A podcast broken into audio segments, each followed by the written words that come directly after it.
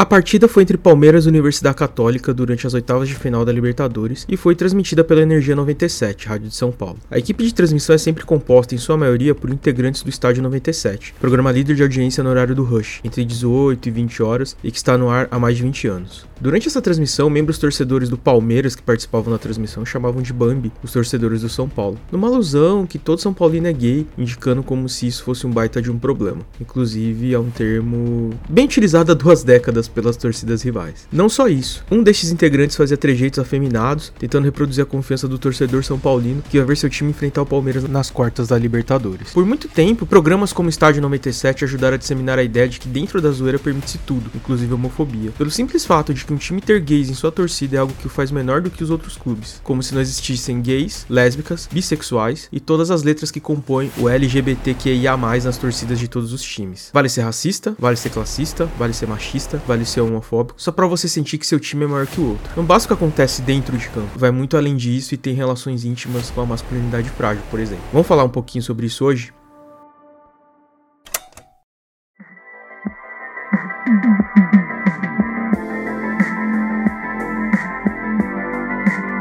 Você está ouvindo Radinho Velho.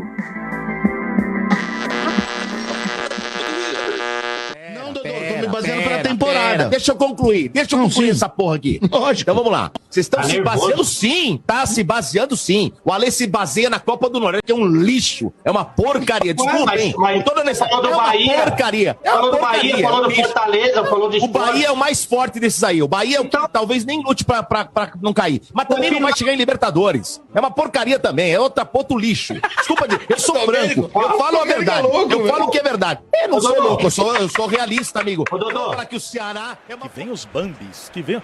Domênico, a galera fala que vem os Bambis, vem os Bambis. O que, que você acha, Dodô, desse confronto aí, hein? Vamos arrancar a cabeça do Bambi, filho. Acabou a papalhaçada. Eles estão se achando. Você vai ver o que nós vamos fazer com esses trouxas É, ontem- Deixa ontem- eles com nós, é. Não é por nada não, mas ontem, cara, foi uma cantação de galo lá no. Cantação de, de Bambi, na De Bambi, verdade. né? Ontem no, no- em todos os lugares, que eu vou te falar. Confiança tá lá em cima.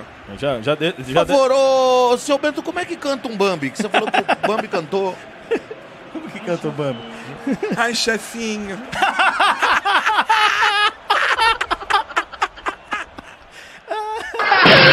Puta! Para com essa porra aí, meu irmão! A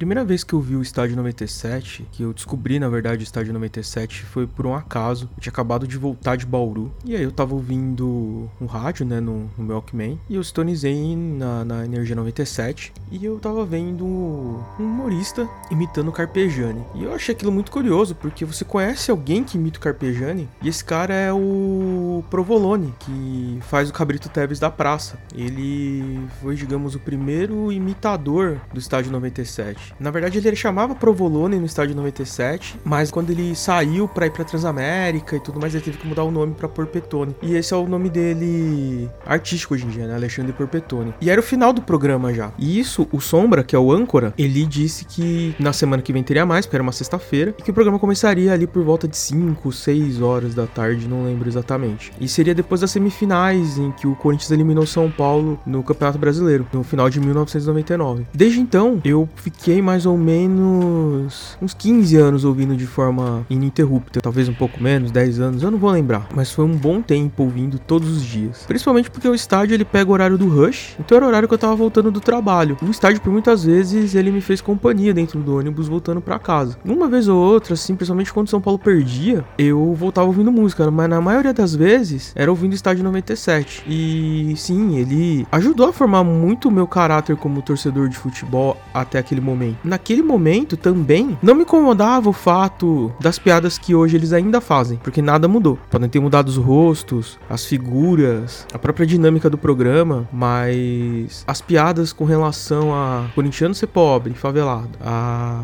São Paulino ser gay, que aí fala Bambi, Santista ser velho e por aí vai, elas continuam, não mudaram. E por mais que já há algum tempo a gente aponte que isso não cabe nos dias de hoje, nós somos apontados como chatos, nós somos apontados como Nutella mazelas, que a gente não sabe apreciar o futebol raiz, a zoeira, a brincadeira. E assim, esse tipo de zoeira não cabe nos dias de hoje. Não cabe. E o estádio 97, então, desde quando ele passou a ser apontado na visão deles como politicamente incorretos, eles sempre se incomodavam por serem chamados de politicamente corretos e eles nunca fizeram uma autocrítica para entender o que estava acontecendo de errado. Muitas foram as vezes que eles foram homofóbicos, muitas foram as vezes que eles foram racistas. Todos os dias praticamente eles são machistas. Eu lembro muito bem que teve um período em que quando uma mulher ligava no estádio 97, ela tinha que passar por uma sabatina. E curiosamente quem fazia essa sabatina, quem comandava a sabatina, mas na verdade todos faziam, era o Domênico Gato, que foi pivô do episódio de xenofobia, né, contra aí os times do Nordeste. É um dos pivôs dessa situação que aconteceu no jogo contra a Universidade Católica. E ele comandava essa sabatina e tudo mais. E ele sabatinava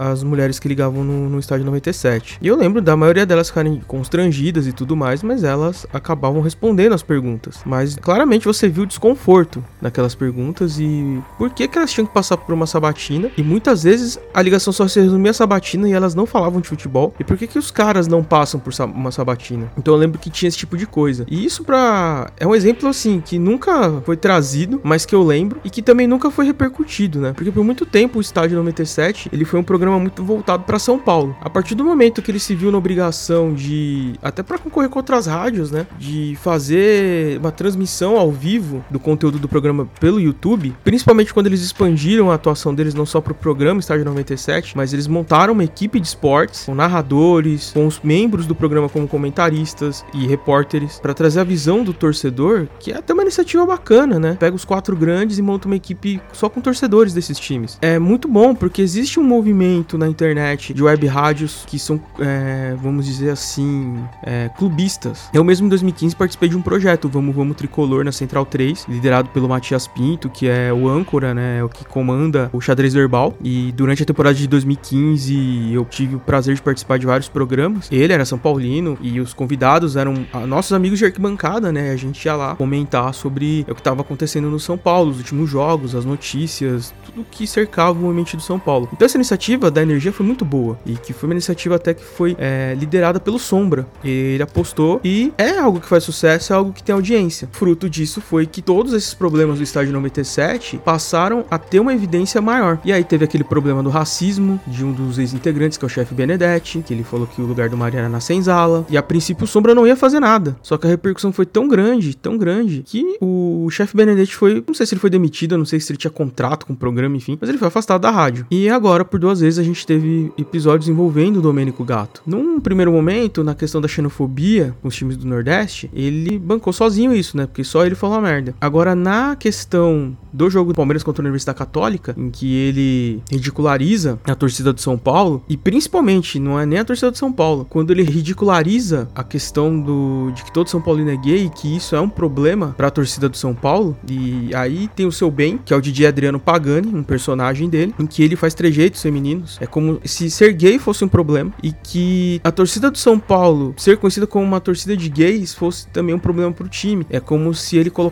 o Palmeiras numa condição melhor que a do São Paulo por causa disso. E isso não só acontece com os palmeirenses. Nos programas do Estádio 97, os santistas agem assim, os palmeirenses agem assim. Ah, mas é fruto da zoeira, de uma conversa de bar. Eu não sei se eles têm noção da responsabilidade que eles têm como formadores de opinião. Vale lembrar que o Estádio 97 ele foi precursor de muita coisa que a gente vê no rádio, na TV e na internet. Se existe humor, se existe zoeira, se existe essa questão da de ser uma coisa descontraída, muito veio do Estádio 97. E isso assim para tudo, tá? Pro lado bom da coisa e pro lado ruim. Por que pro lado bom? Porque hoje você tem iniciativas de humor no futebol que elas são muito boas e que apelam zero para esse tipo de situação. Eu vou dar um exemplo de dois caras que acompanho e principalmente durante aí os últimos anos eu tenho acompanhado muito, que é o Casimiro e o Pedro Certezas. Eles trabalham no antigo esporte interativo, que é a TNT Sports BR. Cada um tem o seu canal na Twitch, com audiências absurdas. O do Casimiro, então, é um dos maiores canais de, da Twitch do Brasil. E é engraçado, é divertido. E eles, inclusive, têm um canal de Sola também. É um canal de humor no YouTube, que é uma marca da TNT Sports. E é engraçado, é muito bom. E não apela para machismo, não apela para homofobia, não apela para classismo, não apela para nenhum tipo de exclusão, preconceito, segregação. E sobra para todo mundo, todo mundo é zoado. Ah, mas não dá pra não zoar não chamando o São Paulino de Bambi, o corintiano de Gambá ou de Galinha. Dá, cara, tem tanta coisa, tem tantos motivos que cada time oferece aí nos seus fracassos, em títulos não conquistados, em situações da história engraçadas ou de, de perda, né? Tem muito motivo. O futebol, ele te oferece uma infinidade de motivos para você tripudiar do rival e para você exaltar o seu time. Mas a forma como é feita dentro do estádio 97 e que ela foi originada do bar e que hoje ela é replicada no bar também de outra forma, meio que eles ressignificaram isso, é como é algo diferente, é algo que eu faço muito paralelo com a masculinidade frágil, porque eles, eles acham que é um problema ter gays no futebol. E, e aí ter um gay no programa, que é o Mota, parece que dão a eles uma carteirinha de que eles podem zoar, porque eles têm um gay na equipe. E um gay que passa um pano do cacete pra esses preconceitos. Então eles acham que é, a torcida do São Paulo, por ser conhecida como uma torcida de gays, né, na, na visão deles, menospreza o São Paulo, menospreza toda a história do São Paulo. E outra também, reforça a situação de que os gays não são bem-vindos no universo do futebol. E eu falo dos gays porque o Bambi é geralmente ligado a esse sentido. Mas o recado que eles querem passar é que você que é parte do público LGBTQIA+,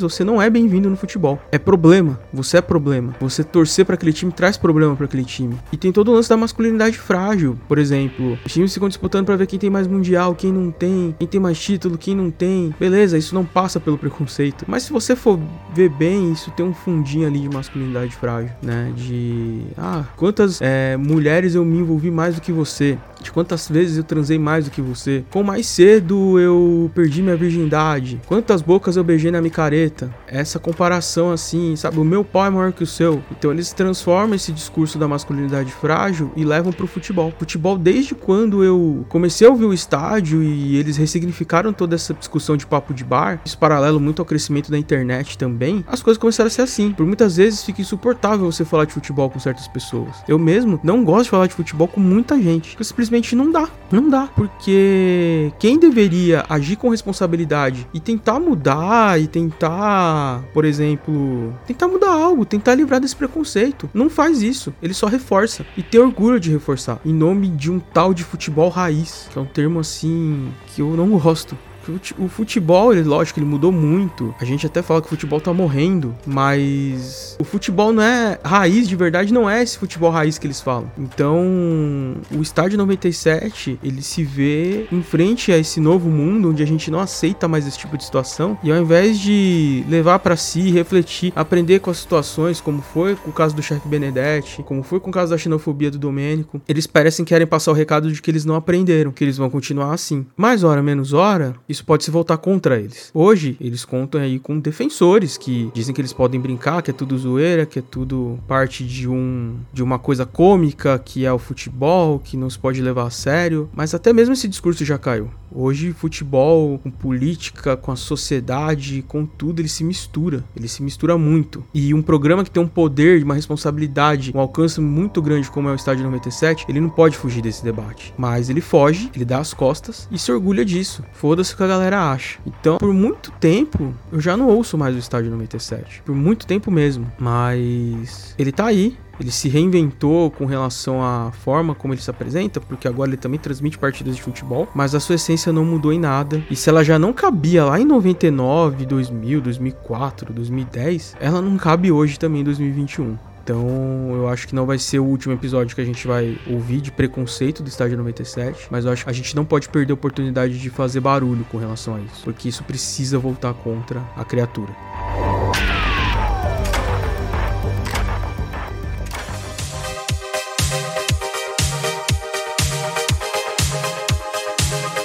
Só antes de terminar, eu gostaria de agradecer todo mundo que tem ouvido, que tem mandado mensagem dizendo que, que tá ouvindo, que tá gostando. Teve gente que fez uma mini maratona né, dos quatro episódios, o piloto e os outros três. Pô, vocês não sabem o quanto isso tá me animando a continuar. Então eu convido vocês não só a continuar ouvindo, mas para divulgar para as pessoas também, sabe?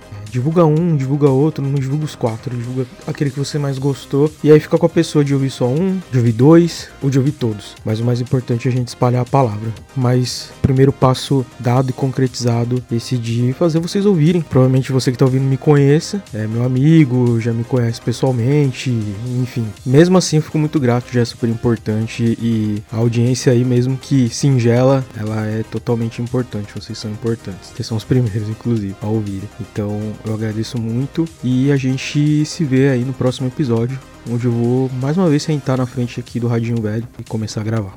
Obrigado. Até mais.